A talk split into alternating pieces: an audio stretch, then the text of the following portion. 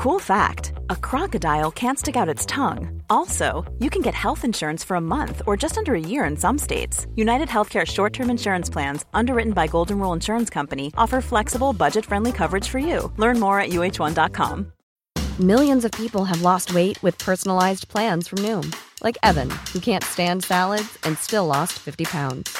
Salads, generally, for most people, are the easy button, right? For me, that wasn't an option. I never really was a salad guy. That's just not who I am. But Noom worked for me. Get your personalized plan today at Noom.com. Real Noom user compensated to provide their story. In four weeks, the typical Noom user can expect to lose one to two pounds per week. Individual results may vary.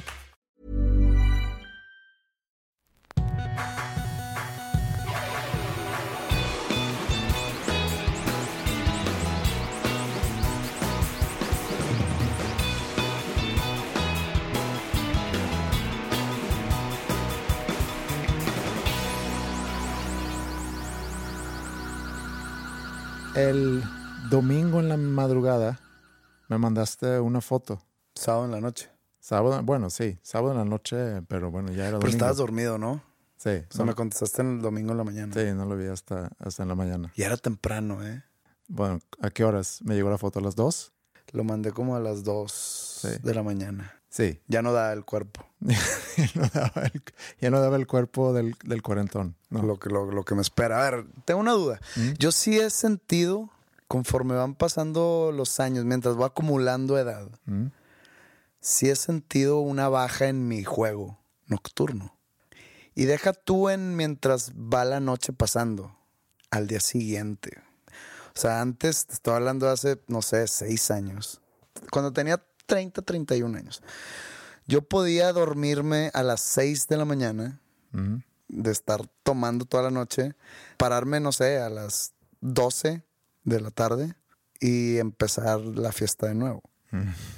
Y el domingo probablemente muy, muy golpeado, pero se llevaba al 100% la actividad dominical, familiar o... Acabo de leer un artículo hoy en la mañana que me mandó mi hermano que hablaba sobre la importancia de, de, dormir, cosa que no es algo muy nuevo, pero hablaba sobre cómo estamos cada vez eh, durmiendo menos, o sea, comparado con hace, no sé, 30, 40 años. Y, y, el hecho que, pues la electricidad, no la electricidad en sí, porque llevamos bastantes años con electricidad, pero tendemos, se tiende a borrar eh, el, el cuándo empiezas y cuándo termina a trabajar. Yo lo vivo. ¿De electricidad? No, pero ahorita regreso a lo de la electricidad. Ah, Eso okay, es como que fue la palabra que usó, pero no tiene que ver con que haya o no electricidad, sino es el que, que estás en, en, en, la cama, por ejemplo, con tu teléfono o con la Okay. compu. Y cómo se borran las líneas de cuándo, cuándo empiezas a trabajar y cuándo terminas a trabajar. Porque yo que estoy con mi teléfono en la mano todo el tiempo, yo puedo tener juntas en grupos de WhatsApp, por ejemplo, a las once y media de la noche, a las 12 de la noche. Sí. Y luego te acuestas y a lo mejor quieres ver algo, estás con la compu y, y cómo eso afecta la calidad de tu sueño. El artículo, para no hacerle mucho rollo al artículo, el artículo decía que, decía que necesitamos por lo menos siete horas, pero que cada vez hay más gente que hace la lucha con cinco o seis horas. O sea, se cuenta, duermen cinco o seis horas y con eso creen que están bien. Y ese artículo dice que por lo menos necesitamos siete horas para no estar ¿cómo se llama? Dep deprivados de, de, sueño. Sí, poco descansados. Sí, bueno, ¿y cómo nos afecta yo creo eso que yo, nuestra salud? Yo sí duermo mis ocho horas. Ah, está muy bien. Pero a lo que iba era que eso era antes, hace seis, siete años. Sí. Ahora, sí te aguanto ya en, en la noche, pero haz de cuenta que llega un punto donde, si estoy tomando, mm. llega un punto donde mi cuerpo ya se empieza a quejar y me empieza a dar dolor de panza, por ejemplo. Y como que ya no me está, ya no me cae bien el alcohol. Eso antes me pasaba como a las 6 a.m., 5 a.m. Ahora eso me está pasando a la una y media, dos. Si llevo, si llevo un buen ritmo, ¿no? Sí. Y eso no, a eso no voy. El problema es el domingo o al día siguiente de eso. Eso es la edad, ¿verdad? Sí, pero es como eh, más joven. Imagínatelo como un crédito que tienes disponible. Tienes un una línea de crédito que tienes a tu disposición que a los 20 años es bastante amplio. Entonces tú puedes sacar de ese crédito y no tienes problema en, en- en depositar de regreso. Pero conforme vayas de, avanzando de edad, te estás eh, endeudando de más. O sea, el, el sábado le pides prestado al domingo, Ajá. pero conforme vayas creciendo o conforme te vayas haciendo más Tu grande, crédito es más pequeño. pues cuesta más repagar lo que le pidiste prestado. La verdad, hoy, eh, que es lunes al mediodía, todavía sigo así medio bust up en la cabeza, más que todo.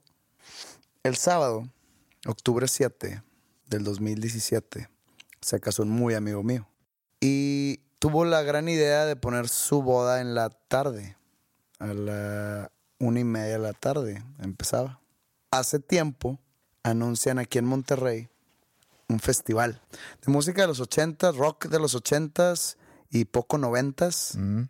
Muy mamón el nombre del festival. Mother of All se llama el festival, Madre de Todos.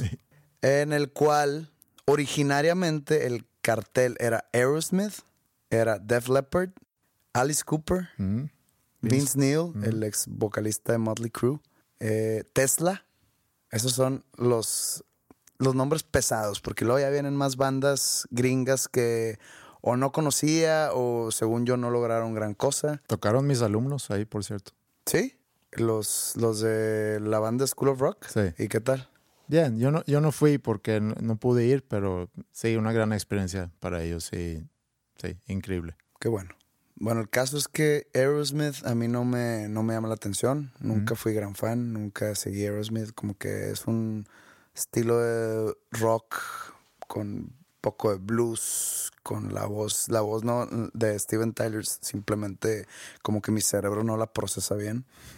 Este, Normal. así. no, digo, a mí se me hace un gran cantante, pero Ah, no, no, no, sé que es muy buen cantante, pero su voz simplemente no, no la digiero. Sí. No por sus altas frecuencias, no, no. O sea, simplemente es una voz que no compagina con mis, mis gustos Sí. vociferales. Está bien. No, nada, nada en contra de él. No, no, no, Nada, no. simplemente las canciones tampoco las hacen, me hacen. Lo, lo que me pasa con Oasis, sí, que para mí Oasis tiene canciones muy X, hasta, hasta rimó. Oasis X. no, es una muy Este, buena rima. Aer- el Aerosmith igual. Pero qué carrera, ¿no? De, Ah, de claro, no, no, no. Es increíble. Como yo creo que empezaron a agarrar éxito con la de Dream On, ¿no? Sí. Ochentas fue un poco desmadroso porque hubo muchas drogas, drogas. y, y, eh, Joe Perry también salió de la banda un ratito y luego regresó. Y en los 90 hicieron un poquito más pop. Sí, pero en los 80, antes de, de como que el comeback, quiero pensar, sin ser nada experto en la carrera de Aerosmith, pero un gran momento en los 80 fue cuando hicieron Walk This Way junto con Run DMC. Run DMC. Eh, y luego ya en los 90 con Pump y con esos discos que Pues con las Pump- baladas. Pump es de los 80, ¿eh? Sí, Janie pero- Got a Gun y Sí, Loving an Elevator. 89 a lo mejor. Pero bueno, X Aerosmith. Mm. Ahí no rima. No. Def Leppard, para mí uno de los mejores o de los más grandes discos de toda la historia es Def Leppard, el Hysteria. Sí. Alice Cooper, pues bueno, ni se diga. Ya lo he visto en vivo, pero como quiera la oportunidad. Entonces yo me emociono y digo, "Oye, ¿cuándo es ese Mother of All? No, que octubre 7. Y empiezo a ver así en mi agenda. Boda de, vamos a llamarle Fernando. ¿Cómo se llama? ¿Qué más da? ¿No más? Boda de Fernando, ¿ok? Y yo, no, hombre, pinche Fernando. Y le hablo, oye, güey, ¿cómo andas para mover tu boda? ¿Cómo andas ¿Por qué? para mover tu boda? ¿Por qué? Le dije, pues es que pues viene de Flapper, Alice Cooper. Y, ah, no mames, chinga tu madre. Le dije, bueno, tu boda es a la una. Me puedo ir como a las siete. No, estás pendejo, no sé que no te vayas, no te vas a ningún lado. Digo, ok. Total, ya.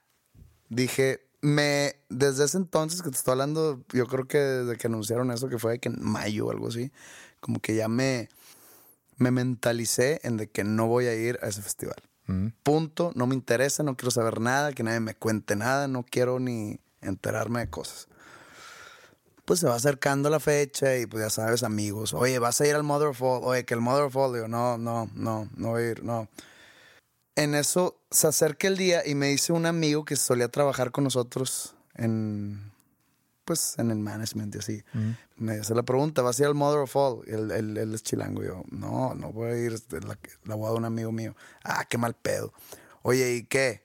te rifas a conocer a Alice Cooper. Yo, güey, tengo la boda, güey. Y aparte, no, no voy a ir ahí a. No. De repente, ya el día, el sábado, me estaba arreglando en mi casa, poniendo el traje y, y me hablan de una chava que trabajaba con él en mi oficina de management, pero que se vino a trabajar acá a la arena. Me dice, oye, me dijeron que, que eres bien fan de Alice Cooper. Y yo, sí.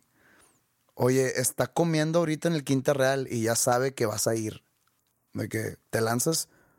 Y yo, claro, total. Antes de la boda que me acababa de pasar, hice un- una pequeña parada en el Hotel Quinta Real. Me bajo y llegan ahí como que se le dicen los shadows, que es como que la gente del evento que está como que encargado de un artista en específico. Me pasan al, al restaurante que estaba cerrado. A ver, pero nada más, cuando te dicen, te lanzas y dices, claro, pero ahí, ¿qué, qué estás pensando? ¿Que voy a llegar? ¿Qué le voy a No, preguntar? no, no, pero es que yo no iba, o sea, yo no tenía tiempo para quedarme ahí a platicar. Aparte tampoco soy de los que, o sea, no soy de los que se imponen. De que me quedo ahí y me siento a platicar y le empiezo a, a preguntar de su carrera. No, no, jamás he sido así. Tú nada más ibas por una Yo nomás foto iba a de- conocerlo rápido, Ujú, este, tomarme una foto, darle la mano e irme a la boda. ujú. Total, ya me pasaron, estaba él comiendo, estaba sentado con su esposa y como que ya habían acabado y como que una persona ahí de su staff. Entonces se para el señor, ya sabía mi nombre, Pepe, me dijo. How you doing, Pepe? Y Me da la mano, está en chaparrillo. La esposa también, muy, muy buena gente. De que vas a venir al show, yo no puedo. De que se casó un muy amigo mío. De que, oh, you, you only get married once. Como que, de que es más importante eso, dando a entender. Y me dice, me dicen que, que eres cantante. Y yo, sí, de hecho, mi nuevo disco salió el mismo día que tu nuevo disco. Oh, that's a sign of good luck. Como que es una señal de buena suerte, me dice. Total, le- digo de que la verdad soy muy fan tuyo por mi papá desde que era niño. Y le dije, ya me a, a mí me dicen ese, ese cumplido de repente que llevo, de que yo era fan desde que tengo 11 y ahorita tengo 28 y me siento viejo. Sí. Le dije, espero que no lo haga sentir viejo usted. De que no, no te preocupes, yo sé que estoy viejo. Y total, la, la señora de que te deseo la mejor las suertes en tu carrera y nos tomamos una, bueno, varias fotos Sí. y me fui. Duró el encuentro no más de tres minutos. Y yo no lo podía creer, camino a, a la boda así como que, vale, güey. O sea, desde que yo tenía siete años por mi papá me- y, y con mi hermano más chiquito, o sea, con mi hermano que me sigue, Sí. escuchamos mucho a Alice Cooper por mi papá que era muy fan. Se fuiste starstruck. Fue Starstruck, fue que, pero pues digo, ve al señor. Claro. O sea, entonces ya llegué a la boda presumiéndoles a toda la foto y todos, te mamaste, qué pedo. Super foto. Y la voy a subir próximamente. No Sí. la he subido. No, no, como que no se me ha ocurrido. Pero a mí me la mandaste a, A, las ti te la la mandé mañana. presumiéndote. Sí. Ya, todo pedo. Entonces tu fin de semana fue fiesta de, de boda de un muy amigo tuyo y un pequeño encuentro con Alice Cooper. Sí, bueno, una pasó antes que la otra. Pero sí, fue, fue un buen fin de semana. Buen fin de semana. Si hubiera ido a México en la semana, igual y me hubiera topado con Noel Gallagher, porque estuvo ahí con YouTube en la semana pasada. Eso para mí hubiera sido un gran, gran encuentro. Sí, digo, Alice Cooper no es así como mi máximo ídolo de toda la historia. Como lo sería Noel Gallagher para ti. Pero sí, sigue siendo alguien, va, va a ser siempre alguien muy grande en mi infancia, en mi, en mi crecer musical, digamos, porque sí fue así como que fue de, fue de los primeros que fui fan. De hecho, mi primer cassette o disco fue de Alice Cooper, Constrictor se llamaba. Entonces, pues sí, fue algo muy importante para mí. Aparte, un tipazo el, el- el señor. Muy contento. ¿Qué hubiera pasado si tú hubieras llegado y dices, "Ugh", y él con cara de hueva de que Así este me güey- pasó con otro güey, pero lo, lo escribí. Todo un capítulo de mi libro, En Odio Odiar, está, este, relata esa anécdota. Mm. Ahorita pónganle pausa al podcast, vayan ahorita a la tienda más cercana donde venden libros, compren el libro, lean ese capítulo, porque no vamos a comentar sobre ese capítulo porque está ya en el libro. Me estás madreando de alguna manera, ¿verdad? No, no, no, no. Lean ese capítulo y luego le pican play otra vez. Digo, si quieres que cuente la historia, nomás me lo tienes que pedir. Ya lo leí en tu libro. Pero ahorita mencionaste que sacaste disco el mismo día que Alice Cooper. ¿Te refieres al disco Noche? Julio 28. ¿Y, y cómo te ha ido con ese disco? ¿No te reclaman que de repente estás cantando en sueco? No, al contrario, fíjate que cuando salió el disco eh, fue muy vitoreada esa canción, tu canción. Mm. Se le hizo así como un tipo de mini culto detrás, de- alrededor de la canción, pero creo que, que ya perdió la novedad. ¿eh? En la presentación del disco la tocamos más, no, no canté. Este, era, de cuenta, como tocamos el disco entero y es la última. La usé así como para música de fondo para darle la- dar las gracias y demás. Fueron dos, dos funciones. Sí. Entonces fueron dos veces. Y pues hay dos, tres personas, fue que, ¿por qué no cantaste? Y yo, pues por obvias razones, no la voy a cantar. O sea, no la voy a pegar al. al no la voy a pegar a la mamada a cantar en sueco cuando, o sea, en vivo. Eh, Ahí en el, en el. En la grabación del disco lo hice con, con tu asesoría. Ahí tú estás presente diciéndome cómo. Me han preguntado de dónde nace la idea. Hace ya tiempo eh, fuimos a cenar, tú, Roberto Martínez y yo. Y estabas platicando del disco, ¿no? Que ahí voy con el disco y que El se- concepto, todo el, el concepto. concepto se va a llamar Noche. Y, y en aquel entonces todavía creo que tenías la idea de que cada rola iba a llamarse algo de noche, Noche de. noche de algo. Y yo te pregunté, ¿cuánto por meter una rola mía en tu disco? O sea, me estabas preguntando cuánto te costaba. Y tú me dijiste, ¿cómo que, ¿cómo que cuánto? Y dije, no, pues a lo mejor es una inversión para mí. Logro colocar una canción que luego logra funcionar y que yo puedo generar, no sé, regalías de regreso. Bueno, una madreada, a final de cuentas. Y dijiste tú, pues, ¿tienes algo? Y yo, pues, no, pero puedo componer. Me dijiste, bueno, siempre, siempre y cuando sea algo en sueco. Y que se trata más o menos sobre el concepto que te acabo de platicar. Sí, pues es que te pedí que es en sueco, porque si me entraras en español, pues digo, yo puedo hacer una canción en español. Claro. Y de tu tema me platicas y lo hago.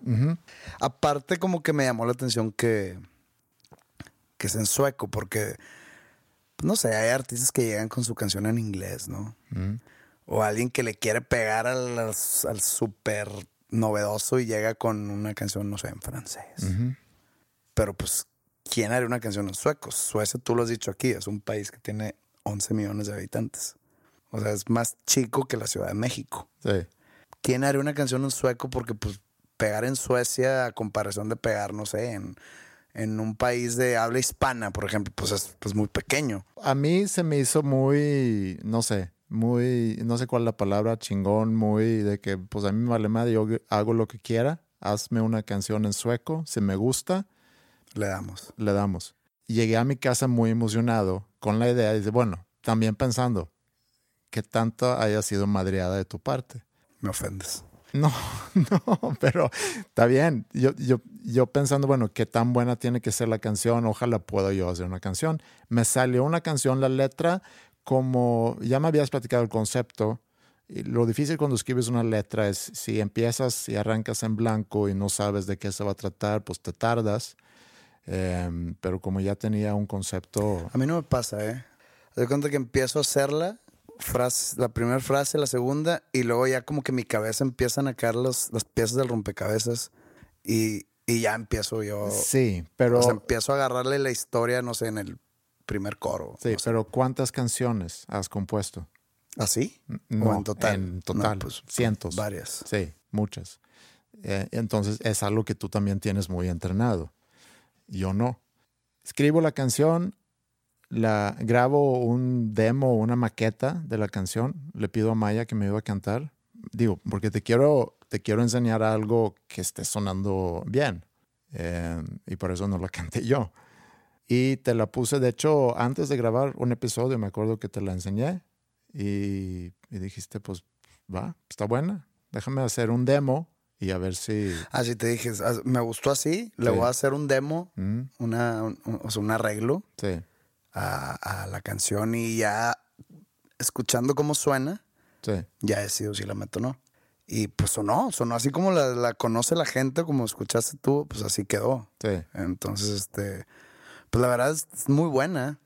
lástima que esté en sueco, no, no lástima, lástima de la buena manera, o sea, si estuviera en español yo creo que hubiera, hubiera ido más allá la canción de lo que puede llegar. El idioma Tiene sus limitantes. tiene sus limitantes, sus fronteras muy fuertes, porque no es como un idioma relatable al español. No.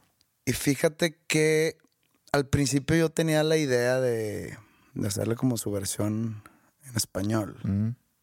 Y de hecho hasta te dije, oye, necesito que me digas qué dice, o sea, que me mandes la traducción exacta para yo acomodarla. Sí. Pero luego dije, ¿sabes qué? Así nació la canción. Se hizo en sueco y para estar en sueco y no es, o sea, no quiero yo como que meterme en eso o meterme con eso. Y decidí así dejarlo. Tú, al estar, cuando estaba grabando el demo, que la voz final que se escucha en el disco es la del demo, o sea, Sí. ya no quise grabarla otra vez. Y tú estabas necio. Grábalo otra vez. Hay varias, hay varias frases que no se entienden. No, yo, no "Ya, es que no soy sueco, no, me va a salir. No es que no se entienden, pero le atinaste muy bien en ciertas partes. Entonces lo que yo te dije fue, mira, si le trabajamos un poquito más, vas a mejorar bastante. Y más bien necio tú, que no quisiste dedicarle, si, si lo hubieras dedicado, no sé, medio día más, El tiempo es oro. bueno, El caso es que te la llevaste a Suecia sí. y te contradijeron allá. O, me, o, o- o el video ese que grabaste con los subtítulos es mentira lo que dicen.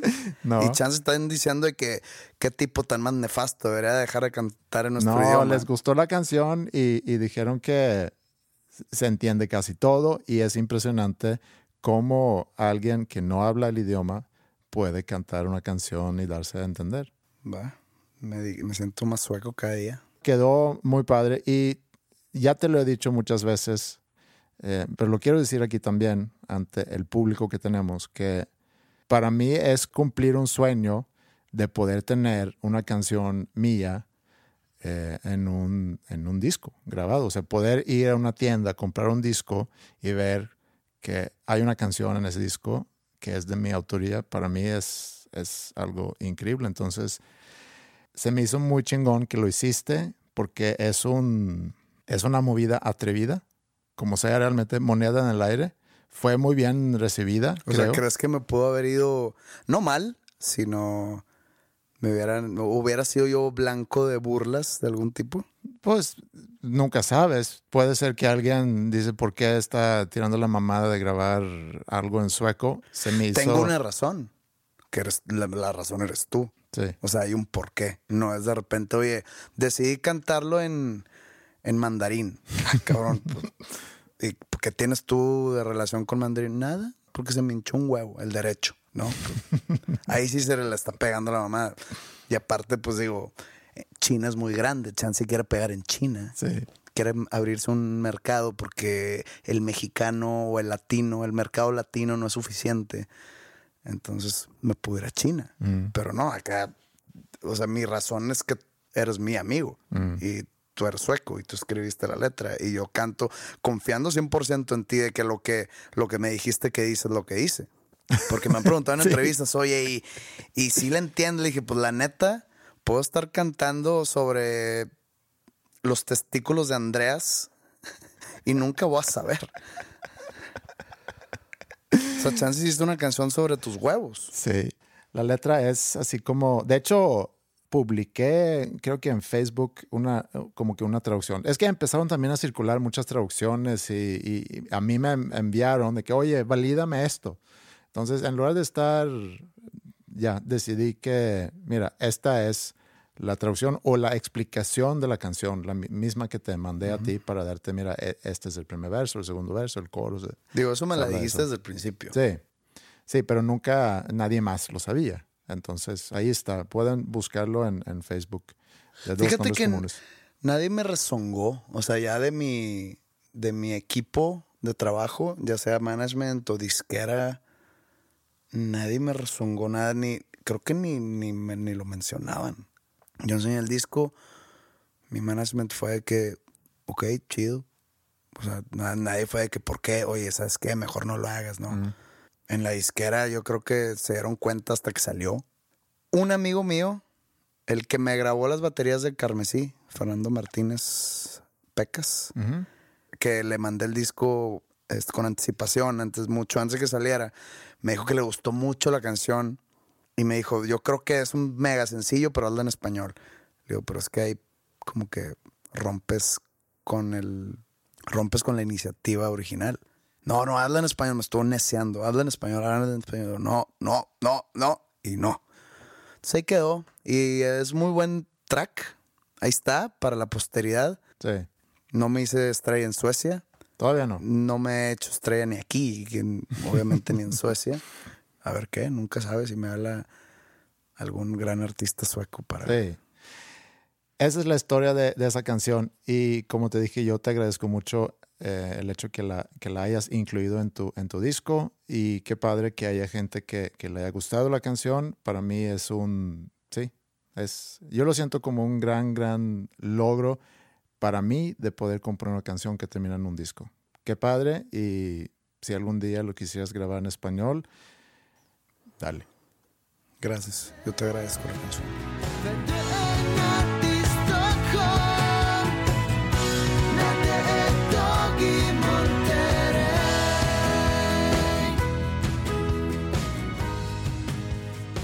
Antes de irnos a vacaciones, vacaciones de verano, conté que iba a ir a Suecia. Iba a ir con, primero con Mila nada más, mi hija pequeña, y luego terminamos yendo todos.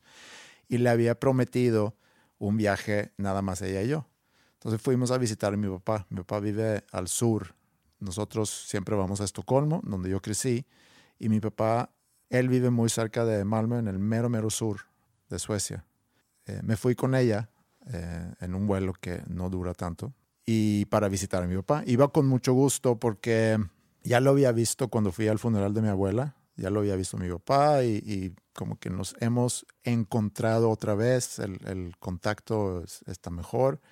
Y también me dio gusto porque iba a poder viajar nada más con Mila, que era algo que, que ella quería.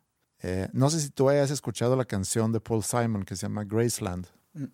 Él canta en, esa canción sobre un viaje que está haciendo a Graceland y dice que the Mississippi Delta was shining like a national guitar. I am following the river down the highway through the cradle of the Civil War.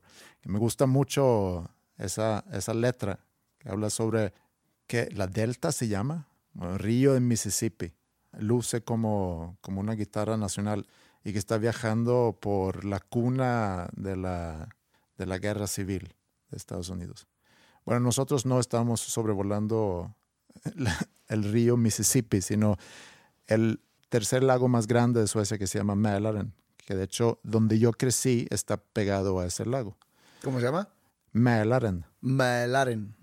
M-A con diéresis L-A-R-E-N. Mälaren. Mälaren. Bueno, es un lago muy grande. En Estocolmo se junta con el mar Báltico y ese se estrecha mucho hacia el sur. Entonces, cuando vuelas hacia el sur, vuelas sobre, sobre ese lago que es muy como que angosto y parece más bien como un serpiente que va.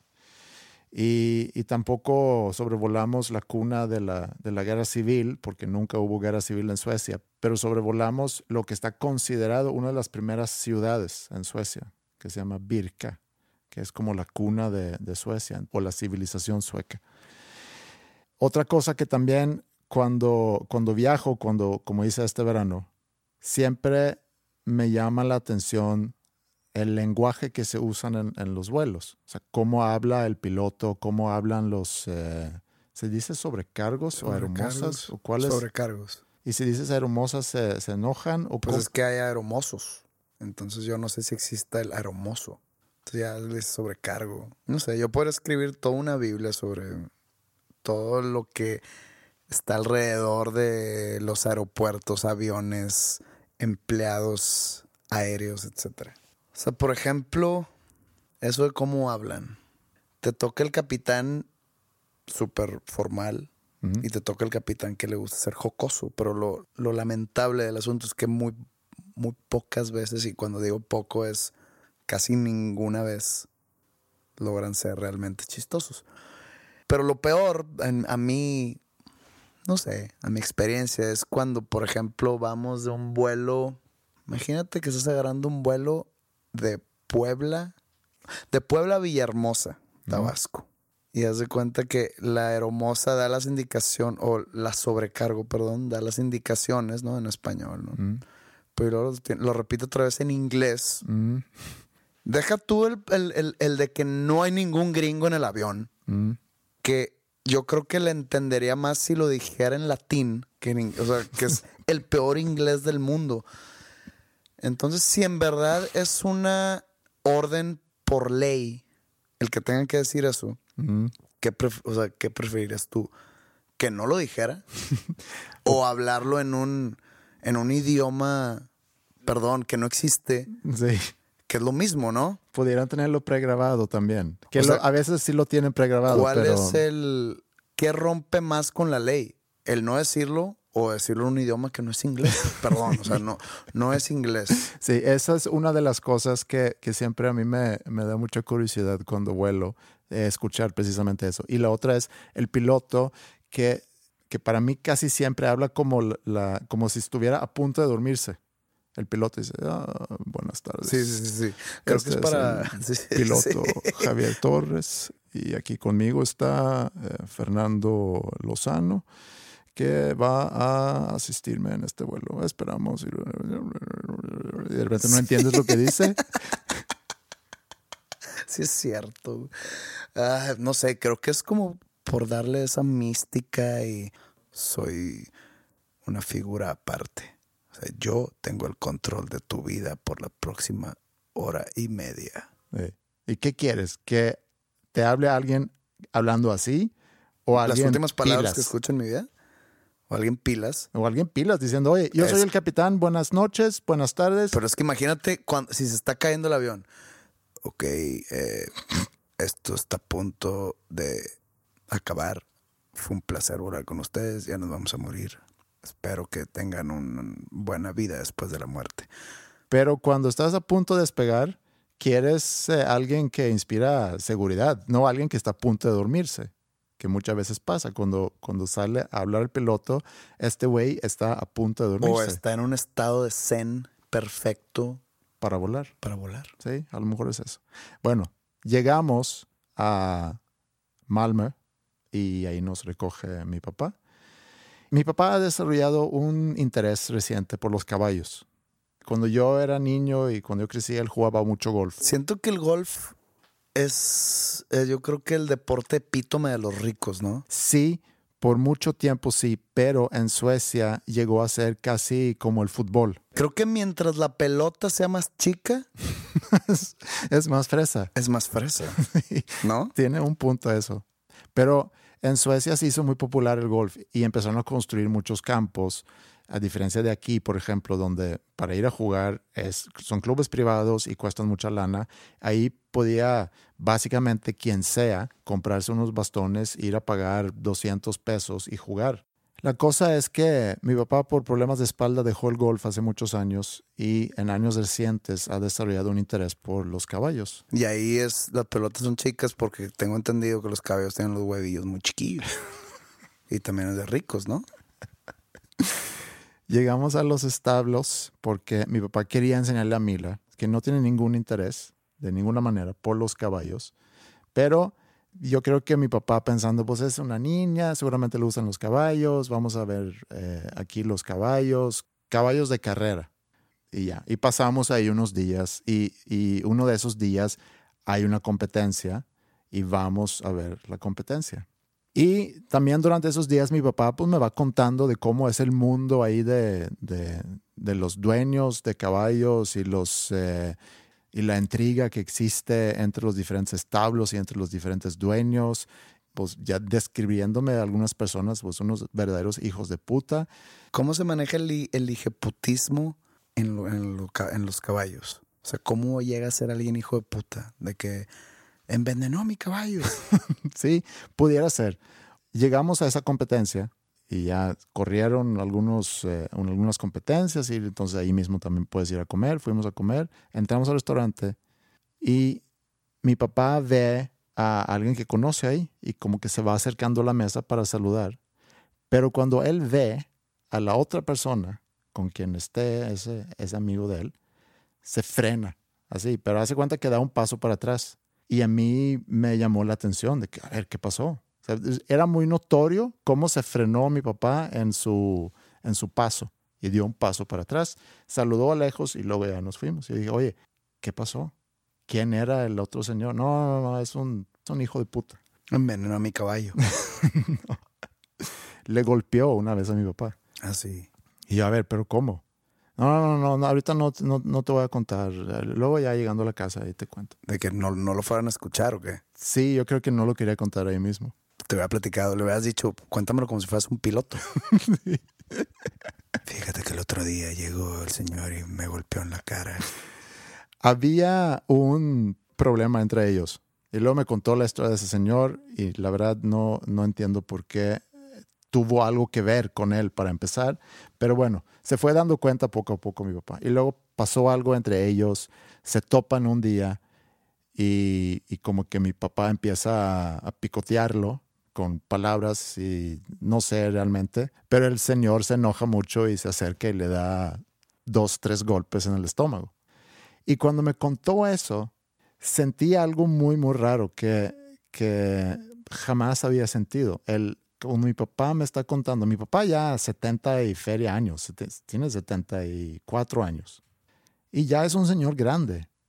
Y cuando yo visualizo o pienso en que alguien más le haya pegado, siento como seguramente un papá puede sentir cuando alguien le pega a su hijo. ¿Te hubieras metido tú? ¿Cuántos años tenía el otro señor? Pues yo creo que a lo mejor unos 60. ¿Y tú te hubieras metido a golpear a un señor de 60 años? No sé si lo hubiera golpeado no sé qué hubiera pasado. Yo también soy bastante pacífico, no me gusta eh, repartir golpes. ¿Te sentiste impotente? Sí, me sentí, me sentí muy raro, la verdad. Y, y ya. Pero bueno, eso fue un paréntesis nada más del viaje. Lo que te quería contar es que cuando yo veo a mi papá, ya con sus casi 75 años, y cuando veo y trato de, leer y entender pues, su interacción conmigo, pero sobre todo su interacción con Mila, de cómo trata de construir una relación con ella. Por eso nos llevó a ver los caballos, pensando que pues a lo mejor Mila como estereotipo de que a todas las niñas les gustan los caballos. A mí no les interesan los caballos. De hecho, me preguntó, oye, ¿por qué tanto caballo? A mí la verdad me vale más los caballos. Y me dice, mi, mi abuelo me manda muchas fotos de caballos, pero me, me aburre. ¿En qué idioma se hablan? Inglés. Y me pregunto, bueno, ¿y cómo voy a ser yo a esa edad? Porque ves sus intentos de interacción con Mila, tratando de encontrar una entrada con ella, de ver temas de lo que podemos platicar, ¿cómo puedo yo hacerme el interesante para que ella también como que me busque o para que podamos mantener el contacto aunque vivamos en, lados opuestos básicamente del mundo? Y me pregunto, bueno, ¿cómo voy a ser yo a esa edad? Cuando yo tenga 75, 80 años y a lo mejor voy a tener nietos, quién sabe. Y también, ¿qué diría el Andreas de 80 años al Andreas de 44? O sea, si tú pudieras, por ejemplo, ahorita platicar con José Madero de 80 años. ¿Qué te diría al ver tu vida y qué estás haciendo hoy? ¿Y qué diría el Andreas de 80 años al ver mi vida y, por el camino que pues vas tanto tú como yo? Me da mucha curiosidad. A ver, me están llamando. Espera un tantito. Bueno. Bueno. ¿Sí? Soy yo. Ah, ¿Quién? Soy tú. A ver, ¿quién? ¿Quién, quién eres? Soy tú, soy Andreas. Soy el señor, soy don Andreas Osberg, de 80 años. Te estoy llamando del 2055. Ok. ¿Cómo, ¿Cómo estoy? ¿Cómo estás? ¿Cómo está un poco raro esto? No, pues nada más llamo para preguntarte qué estás haciendo. Ya déjate de pendejadas, ¿no? A ver, pero qué pendejadas. Grabando podcast. ¿Para qué haces eso? ¿Van a cambiar el mundo o qué? Y te juntas ahí con un cantante y se juntan a grabar podcast. ¿Para qué es eso? Y luego te veo ahí en redes sociales posteando cosas y luego pierdes el tiempo viendo si alguien comentó, si te likeó. A ver, a ver, espérame, pues es que pues así son los tiempos ahora, pero... Pues yo nada más te quiero decir que te dejes de pendejadas. Soné muy como que amargado, ¿no? A mis 80 años. Yo creo que no hay persona que no lo sea, ¿no? No ya, sé. o sea, ya has vivido tantas pendejadas que dices, ya todo te cae mal o chance. Probablemente, mientras somos jóvenes, vemos el mundo de una a través de un lente de, de positivismo y vemos que no sirve de nada y ya llegas a la alta edad, dices tú de que tanta mamada para nada. A lo mejor tenía razón en decir, déjate de pendejadas. Exacto. Mm. Pero ¿qué no es una pendejada?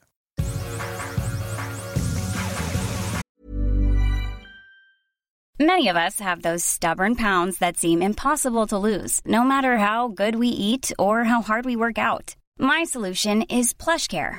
PlushCare is a leading telehealth provider with doctors who are there for you day and night to partner with you in your weight loss journey. They can prescribe FDA-approved weight loss medications like Wagovi and Zepbound for those who qualify.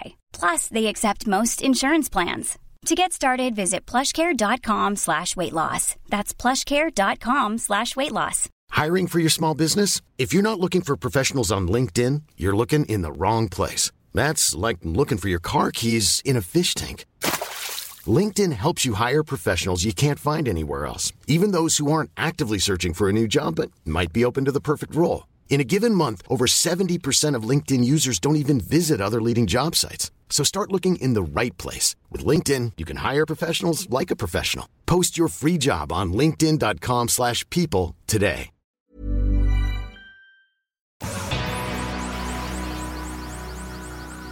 El jueves, o sea, ayer, sí, para los que escuchan este podcast viernes, eh, ayer jueves era, el jueves va a ser Columbus Day o Día de la Raza o el Día de Cristóbal Colón. El descubrimiento de América. Ajá. Yo, yo no entiendo, por ejemplo, cuando se van tan atrás en la historia y hay el día exacto. O sea, te la paso. Oye, la independencia de México se proclamó el 16 de septiembre de 1810.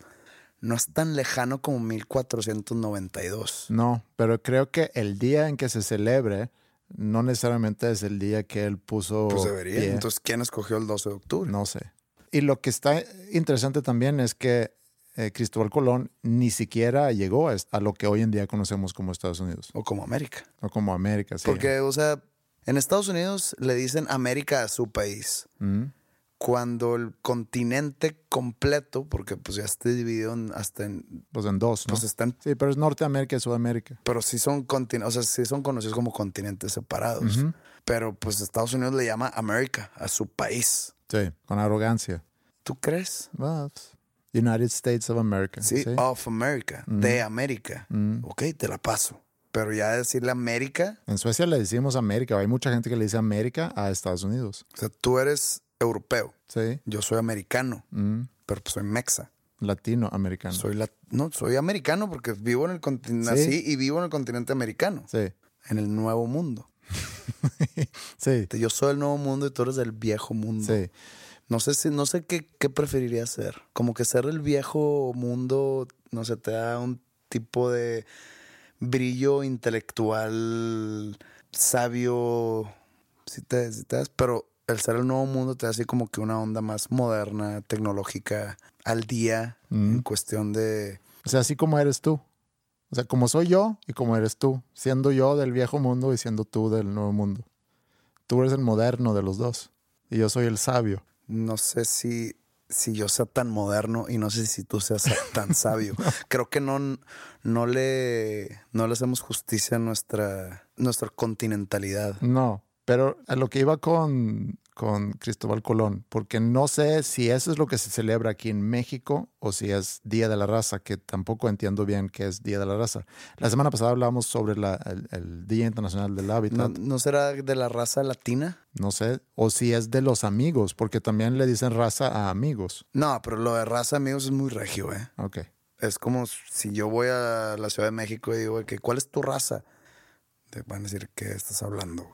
O corríjanme, por favor, amigos de la Ciudad de México. Tú, por ejemplo, dices en tus shows, dices mucho, gracias amigos. Gracias, amigos. Saúl Hernández se refiere mucho a su público como raza. ¿Sí? Sí. No sé, güey. Según yo, es de la Raza por raza latina. Pero es interesante la historia y cómo se manipula la historia para que termine siendo eh, un día de celebración, porque Cristóbal Colón, italiano, No español. no, italiano, vivía en España y luego vivía en Portugal, inclusive, se me ¿Y hace. cuál es su nombre real? Cristobalini Coloni. Cristobalini Colonini. Mames. No sé cuál es su nombre original. Cristóbal Colón era italiano, explorador, quiero pensar, Estaría chido que todavía existiera esa profesión, ¿no? de explorador. El que se casó, mi amigo que se acaba de casar, ¿Mm? se casó con una chica que es hermana de la esposa de otro amigo mío. Ok. Que no tiene nada que ver entre ellos dos. Pero el papá de ellas dos, hijos, si me escuchan, bueno, una, una disculpa. Cuando fue la espía soltero de mi otro amigo, el que el primero que se casó, Sí. yo conocí al señor. Entonces, como que pues ya medio jaladón, nos empieza a platicar que él era inventor, que su profesión era inventor. Obviamente, él trabajó para empresas importantes y lo que quieras, pero él era inventor. No tan lejos de tu profesión. O sea, yo me imagino inventor y que estás de cuenta que está creando que un perro robot. Así me lo imagino. o de que un refrigerador que enfríe con la energía solar o no, cosas así, ¿no? Que, que como que científico, científico loco, me imagino algo así, de que soy inventor y Una bata blanca. tipo el de Back to Future, eh, Dr. Brown. Sí. No lo digo en son de, de- de burla, lo digo en son de que qué increíble Mm. que uno sea in- inventor. Ahora, como soy explorador, imagínate un explorador hoy. ¿De que, qué te soy explorador? ¿Qué exploras? Exploro. Debe de haber. eh, Exploradores. Muchos exploradores, sí. Digo, ¿En busca de qué? plantas nuevas, vida, el mar. Cartógrafos. Creo que ya todos los mapas ya están como deben de estar. Ya estamos muy adelantados. mapas, gracias a Google, todos los mapas ya están al tiro. No es como que si voy navegando el mar Adriático voy a chocar con una isla. No, pero hay mucho en los océanos que todavía no conocemos. Hay vida por Ah, descubrir, claro hay que muchas sí, cosas. pero es, hay vida por descubrir en lugares donde el humano no llega. Sí. No puede llegar a explorar. Puede llevar máquinas y lo que quieras, pero entonces eso no te hace una, un explorador. Explorador tienes tú que estar ahí No sé. explorando. Mira, el suegro tu amigo a lo mejor inventa maquinaria que puede ayudar al explorador a llegar a esos lugares y tan tan. Ya tenemos. Sí, ok, sí te sigo. Pero en ese caso es de que no, fíjate, soy ingeniero en mecatrónica, soy proveedor de la NASA, imagínate. Pero decidió no decir eso, decidió decir soy inventor. Sí. Cristóbal Entonces, yo- Colón, Yo, podría ser inventor. Tú eres un inventor. Bueno, entonces puedo ir por el mundo diciendo, hola, ¿qué tal? José Madero, inventor. Sí. ¿Qué inventas? Canciones, cuentos. Neta. Sí. Bueno, creo que la voy a aplicar. Mm, Inventor. Lo voy a poner en mi Instagram de una vez. Hazlo. Mientras tú pones eso en tu Instagram, yo sigo platicando de Cristóbal Colón. Cristóbal Colón, entonces, italiano, quiere llegar a la India. Los cálculos en aquel entonces dice que la India o Asia está muy, muy lejos. Está imposible llegar en barco. Por la distancia no vas a llegar eh, porque antes de llegar va, va a terminar tu, tu comida y no vas a llegar. Está muy lejos. Termina pidiendo recursos a los reyes de España para poder hacer este viaje, pero... A Isabel la católica. Ujú. La que, ¿Por qué la católica? obviamente por católica.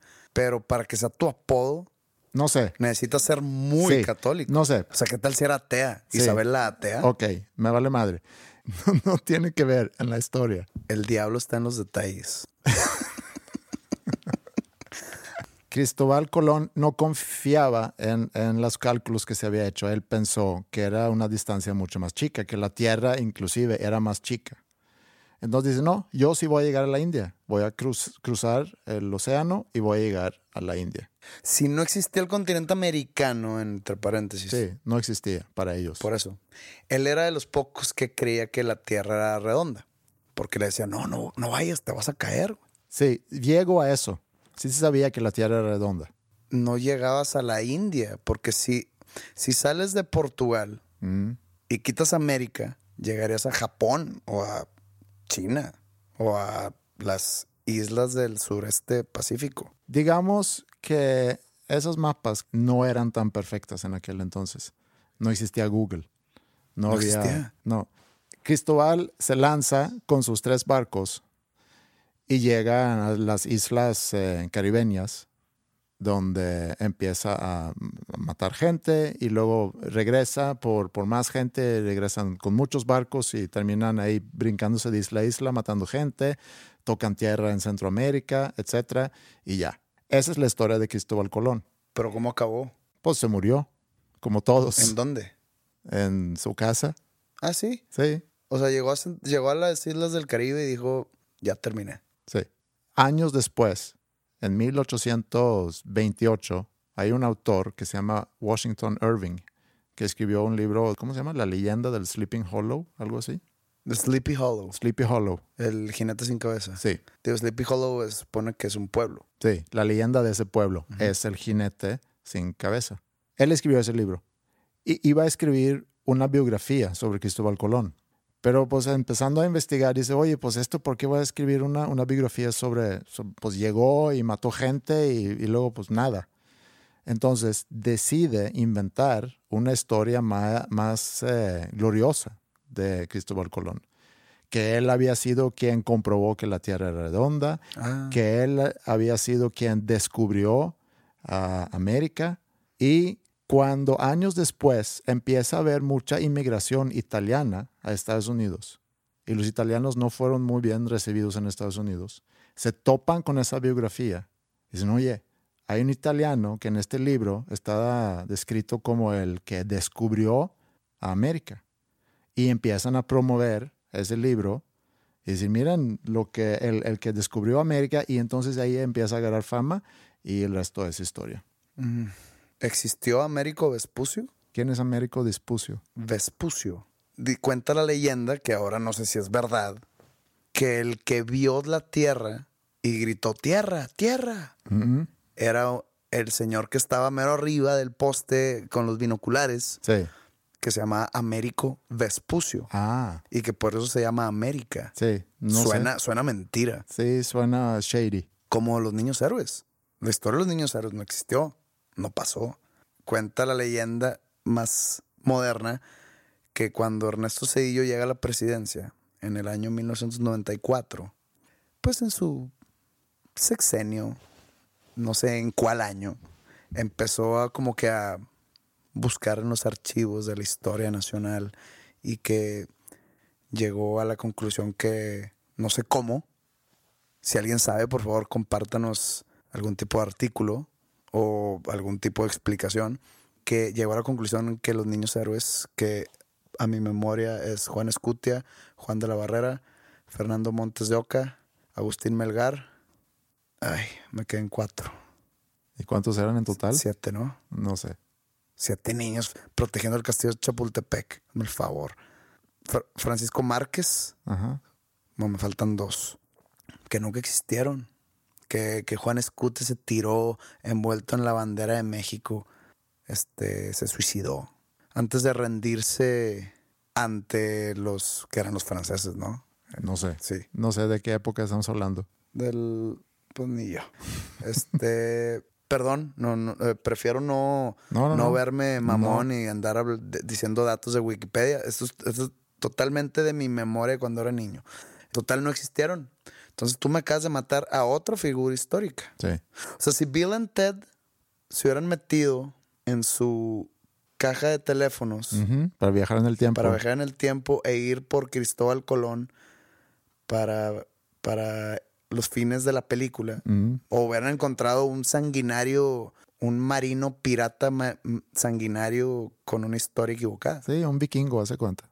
Y hablando de vikingos, es eh, día en Estados Unidos, día de Leif Erikson, que es un día que institucionalizó Obama durante su administración. El 9 de octubre es el día de Leif Erikson. Pero ¿quién es él? Leif Erikson creo que nació en, en Islandia y dicen que él fue quien descubrió, y, no- y descubrió entre comillas porque no vas a descubrir algo que ya está poblado. O sea, aquí había gente cuando, cuando llegaron, pero él llegó, se supone, 500 años antes que Cristóbal Colón de Europa. ¿Y cómo llegó a ese dato? No sé. ¿Había cámaras de seguridad ahí en los árboles o qué pedo? En los puertos de Nueva York sí tenían ahí un sistema de, de vigilancia bastante desarrollado. Y salió ahí un vikingo. Leif Erikson. Leif. Leif. Pero me gusta, me gusta esto y, y, me gustaría que durante esta temporada podamos regresar de repente a esos temas donde estamos desmintiendo, se dice, Sí. leyendas que, que existen hoy en día, que no cuestionamos y que pensamos, pues, por algo existen y seguramente así fue. O sea, matar leyendas. Me gusta este, esta nueva faceta que podemos llegar a ser como los mataleyendas. Vamos a, a- a dedicarnos una vez cada no sé cuánto a abrir la historia y decir la verdad sobre supuestos héroes de la historia mundial y ver su realidad, su realidad oscura.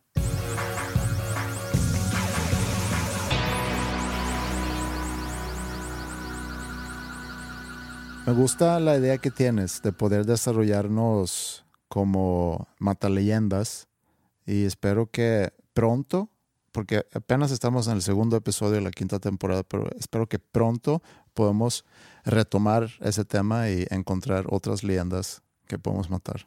Va. Porque creo que el mundo está bastante desinformado sobre muchas cosas y ahí podemos nosotros cumplir un papel muy importante, combinando lo mejor del viejo mundo y el nuevo mundo. Los mataleyendas.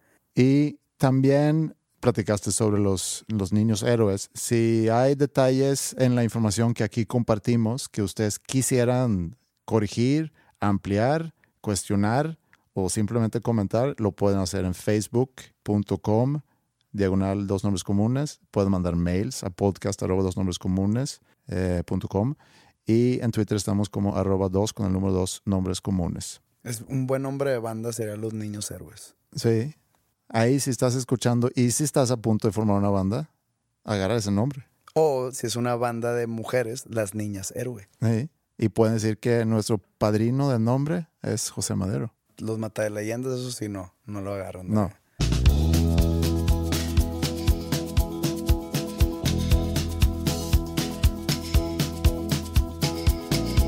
También, eh, porque nos escriben de repente preguntando dónde pueden escuchar eh, episodios anteriores. Todas las temporadas están disponibles en Bandcamp. Entran a dosnombrescomunes.bandcamp.com y ahí pueden descargar todos los episodios que hemos hecho.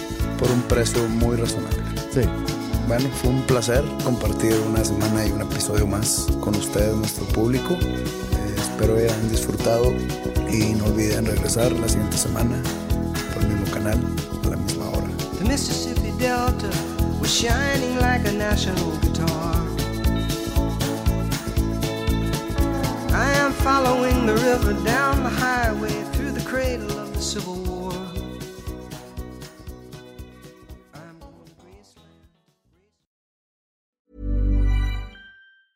Hi, I'm Daniel, founder of Pretty Litter. Did you know cats tend to hide symptoms of sickness and pain? I learned this the hard way after losing my cat, Gingy. So I created Pretty Litter, a health monitoring litter that helps detect early signs of illness by changing colors, saving you money and potentially your cat's life. Pretty Litter is veterinarian developed, and it's the easiest way to keep tabs on your fur baby's health right at home. Go to prettylitter.com and use code ACAST for 20% off your first order and a free cat toy. Terms and conditions apply. See site for details. Planning for your next trip?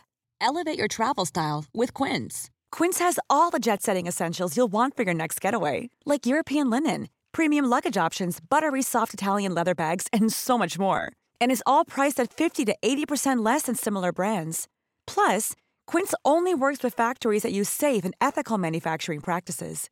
Pack your bags with high-quality essentials you'll be wearing for vacations to come with Quince. Go to quince.com slash pack for free shipping and 365-day returns.